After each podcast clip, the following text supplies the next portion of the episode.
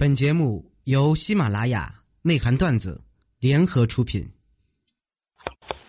黄瓜、胡萝卜、茄子，嗯，西红柿，内涵段子。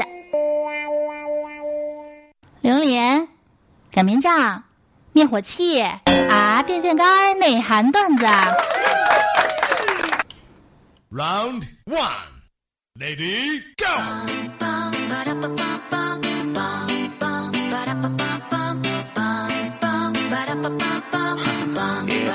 Come on, I try to keep my cool. My phone is always drained. Then I miss my bus, waited, brought the wrong drink. They told me I should chill. Sorry, I can't. Story 好，有听众问到说，楚老师录段子的时候会不会打会我们被其他的听众打扰？不会啊，我录段子的状态当然是忘物忘我忘时了。我这么专业的，有什么好怀疑的吗？对不对？OK，好了，各位听众们，大家好，这里是由喜马拉雅独家播出内涵段的节目组，我是周日主播。每次说到周日啊，然后每次就拖更的时候，我都觉得内心特别的纠结，真的。OK，我就是那个你们熟悉的上知天文下知地理学识渊博通古小今才高八斗学富五车以马可待出口成章上天上天下地无所不能四海八方唯我独尊非著名人学家主力厨老师由于本人特别单纯特别纯洁，所以家唬人称朱甲纯，救命！就是说你都说内涵段子了啊，而且声音还是个铁 T，你你你好意思说你自己是小纯哈？我顶着小纯这样的一个名号，在江湖行走这么多年，我个人是这样理解的，就是人们都说越向往的东西，就是你越得不到了，你才越向往，你越向往，然后你内心才会越朝着它。正是因为我不纯洁。是吧？我满脑子那些说说不出来、不可描述的想法，所以我是最向往纯洁的，所以我是一个朝圣者，你们懂了吗？以后坚定不移的叫我楚小春，不要再质疑哈。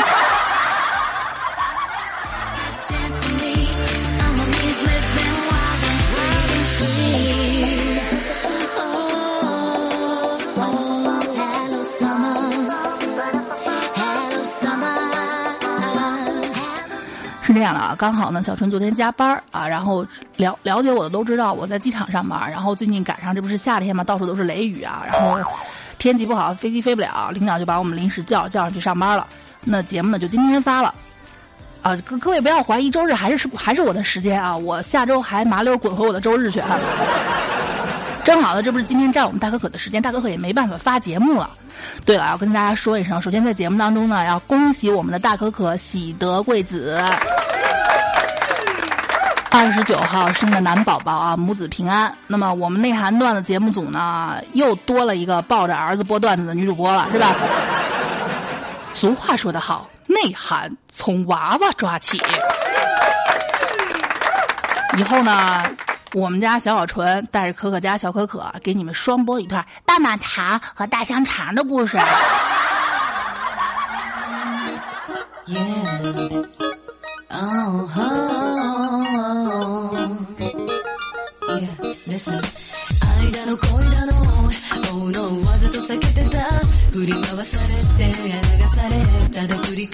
嗯，有些听众就会说了啊，我就喜欢你们这些听众这样的态度，什么态度呢？楚老师，你哪天发段子，哪天就是周日。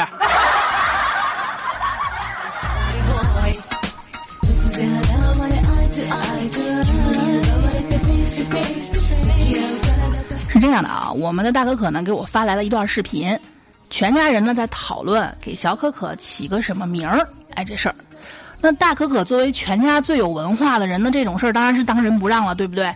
呃，我觉得。我们应该给他起一个有寓意的名字，嗯，就叫巅峰吧，寓意着他这辈子顺风顺水，这辈子会出任 CEO，迎娶白富美，从此走上人生的巅峰。然后呢，起完这名之后呢，可可还看着他们家小可可啊，就感叹了一句：“巅峰啊，妈敢肯定，一定是我们老杨家的骄傲。”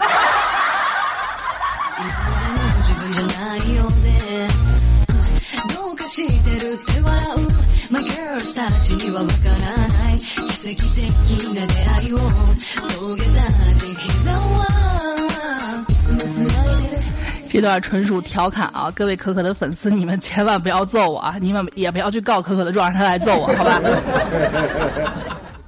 不过有件事儿，我绝逼没有骗你们。什么事儿呢？大哥可真的姓杨。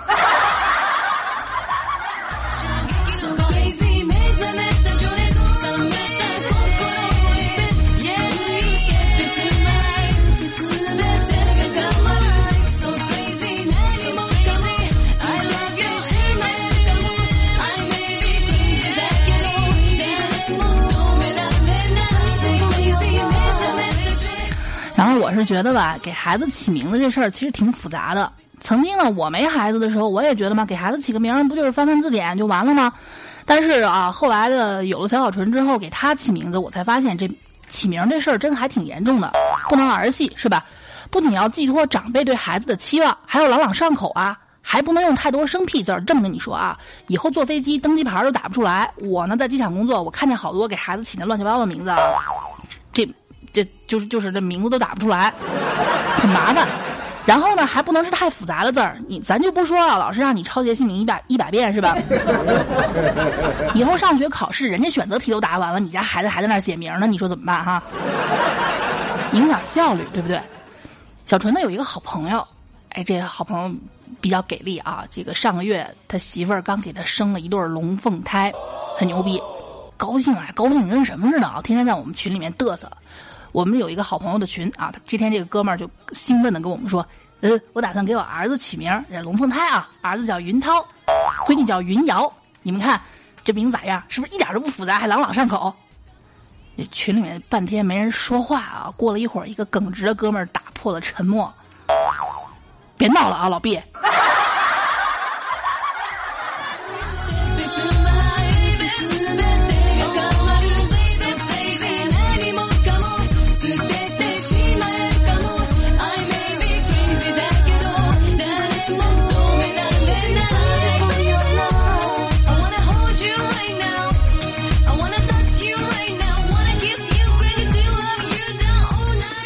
跟各位科普一件有就是特别有科学依据的，这个不是我张嘴胡说啊。虽然说楚老师经常一本正经的胡说八道，但是这个事儿我是非常非常认真的跟你们科普。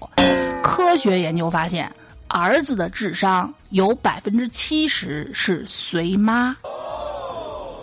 呃，这个以前呢，小纯家有一个邻居哥哥，人特别好，就是感觉有点儿怎么说呢，有有点儿。脑子不太灵光，二了吧唧的啊！有一次呢，看见他妈跟卖东西的在那讨价还价，我终于知道了原因是这么回事啊！这个卖那个刷锅的刷子，然后他老妈问那个卖刷子的大爷：“哎，这玩意儿多钱一个呀？”啊，大爷说：“哦，一块五一个。”五块钱三个卖不卖？啊，不卖不卖不卖，一块五都不挣钱呢。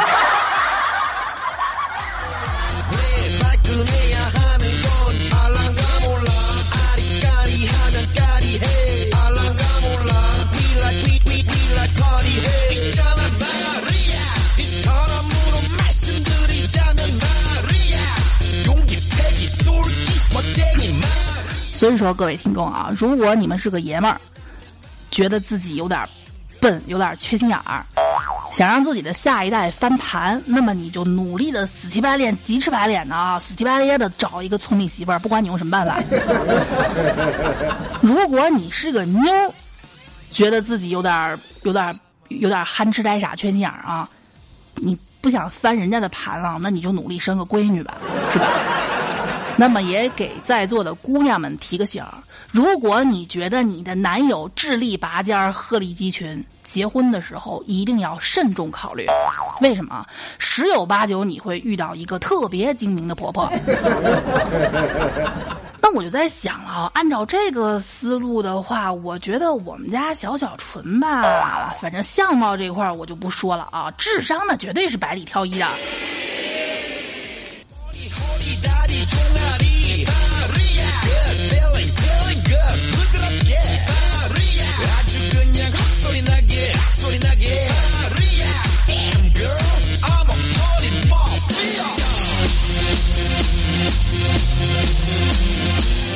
现在的妈妈啊，真的是聪明妈妈太多了，遍地都是。小纯呢有一个拐弯亲戚，他们家闺女刚刚结束了高考，刚结束高考呢，他就给他闺女定了一个割双眼皮儿的手术。他闺女还挺高兴的啊，说：“你看，我妈妈知道我要去大学了，让我提前变漂亮。” 我呢跟他聊微信的时候，我说：“你这个给十八岁的小姑娘做这个手术是不是有点早？我有点担忧啊。”然后呢，这个亲戚就跟我道出了实情，是这么回事说，你看这高考完了，这暑假又没作业又没补习的，孩子们太闲了，肯定一帮人约着出去浪。万一姑娘一时冲动给他搞出个外孙来，那 那这追悔莫及了，是吧？所以他想出了这个办法，让姑娘割个双眼皮儿，眼睛肿一段时间，老实在家待着，哪儿也别去。然后我们家另一个亲戚就知道这回事儿之后啊，若有所思，深受启发，立马给他家也刚刚高考完的儿子预约了一个切包皮的手术。你们有没有感到什么叫母爱如山啊？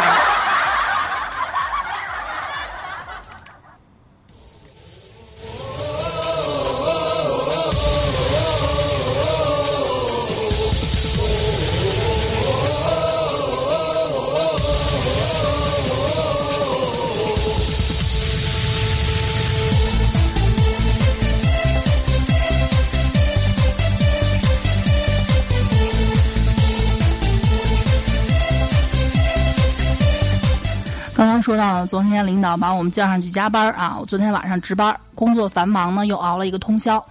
每当我自己起得比鸡早，睡得比鸡晚的时候，我就很感慨啊，睡得比鸡晚不知道啥意思啊，自己去琢磨啊。有哪种职业他睡得比较晚？陪我在东莞的街头走一走。哦哦就开玩笑，就每次累累，把感觉感觉自己特别辛苦的时候，我就很感慨啊，还是上学的时候好混。以前觉得呢，高考就是毁天灭地的最大难事儿，是吧？现在回头想想，高考算是个屁呀！如果时光能倒流，我宁愿滚回去读书。因为工作之后太残酷了，从面试开始就全是套路。这么跟你们说啊，我听一个学妹跟我说，这不是她去应聘一家公司啊。那公司的 HR 就出了一道题，成语填空一丝不括弧，让你填什么一丝不什么，他就很纳闷啊，就一个这能考出个什么水平来？直到最后他进了这家公司啊，跟 HR 混熟了，HR 才透露给他是这么回事啊，老板交代了，你这个成语填一丝不苟的，男的留下，女的走人；填一丝不挂的。男的走人，女的留下。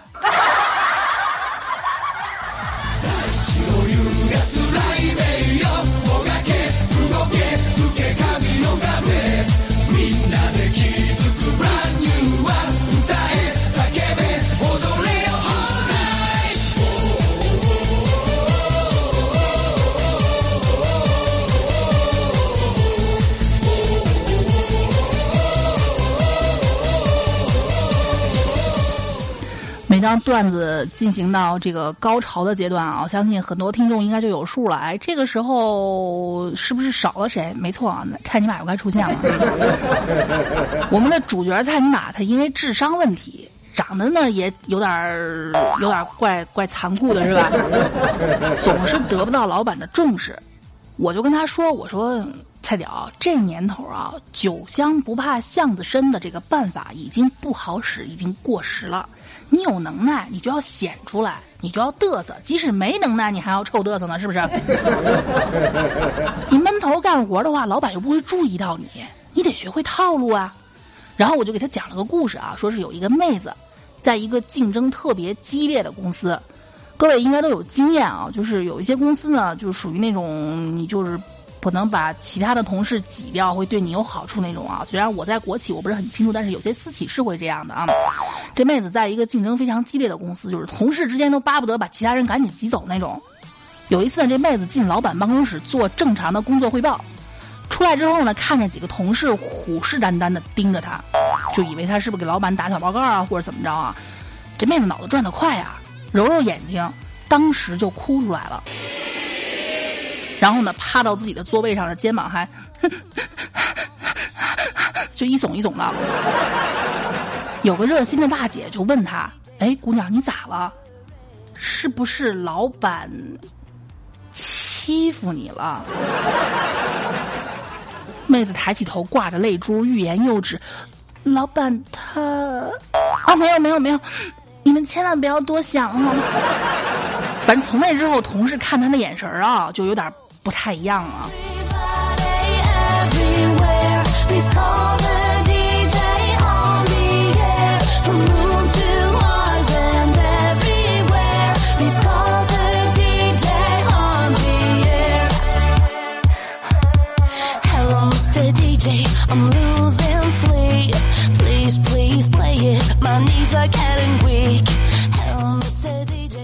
按。照惯例啊，故事到这里呢还没有结束。这个姑娘呢，又从那之后又是一次正常的工作汇报。这妹子呢，走出老板办公室之后，又看见一群同事看着她，灵机一动，嗯，喂，往这个旁边的垃圾桶里面吐了一口痰。嗯，这次工作汇报时间挺长的，汇报了一个多小时。出来之后呢，妹子吐了一口痰，从此之后啊，她在公司顺风顺水，根本没人敢挤兑她。你们，我相信楚老师的听众应该都知道是什么意思吧？不知道的话啊，不知道千万别在。评论里面问人，可以私信去问好吗？否则作为我的学徒，你们就太不合格了。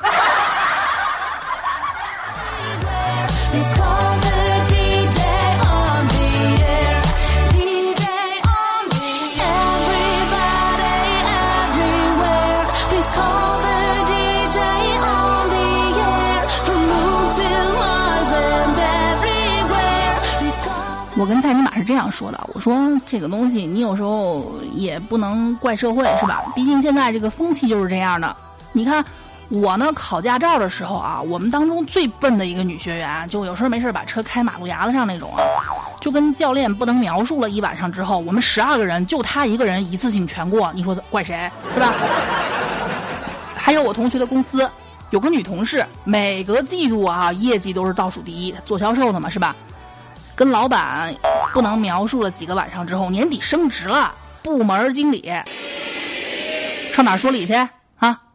蔡尼玛呢？好像听懂了的样子啊，觉得哦，欧姐跟你说这些，我觉得还挺受启发的。我明白了，我会自己想办法的。嗯，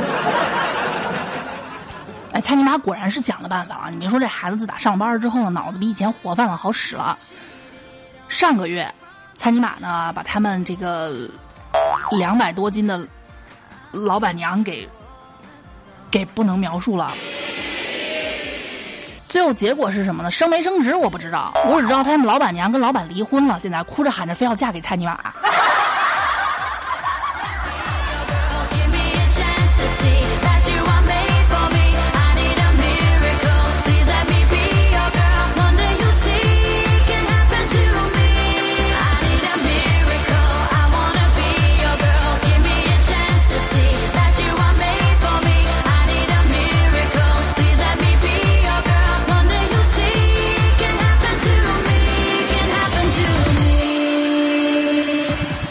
老蔡知道这事儿之后啊，生了可可是生了大气了。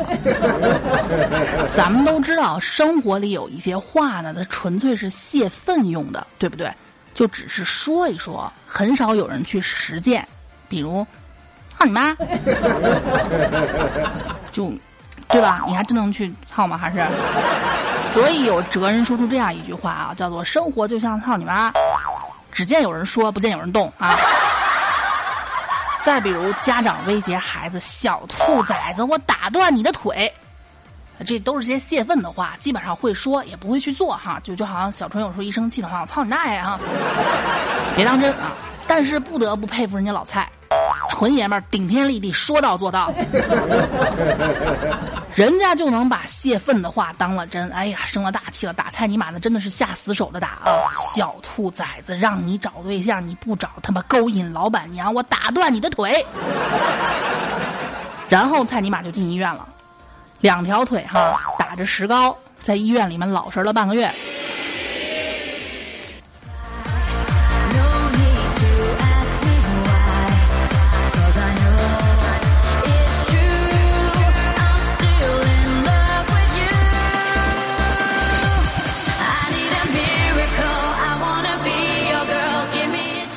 俗话说得好，叫做“塞翁失身”。哎，不不不是不是，“塞翁失马，焉知非福”啊！塞翁一个老头失身，那肯定是福是吧？啊！塞翁失马，焉知非福？给蔡尼玛做护理的这个护士，哎呀，小妞长得水灵灵的啊，特别的好看，嫩嫩的。这不是前几天蔡尼玛呢就拆石膏啊，拆石膏了。然后呢，这拆完之后，小护士想确定一下她这个腿恢复的怎么样，就跟她说。你摸摸腿，嗯，看看有没有感觉。蔡金马就摸了摸腿，哎哎，有感觉，嗯，特别有感觉。话还没说完，一巴掌上去，滚！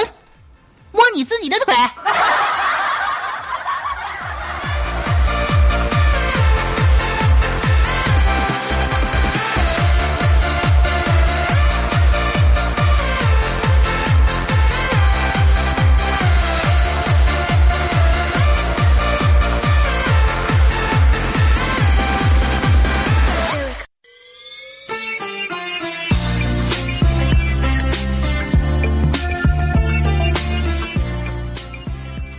发现我有日子没有用这首歌来结束了啊！以前都是用这首歌结束。这歌叫《酒吧打烊曲》啊，虽然它真实名叫什么我不知道，但是我搜出来它就叫《酒酒吧打烊曲》是吧？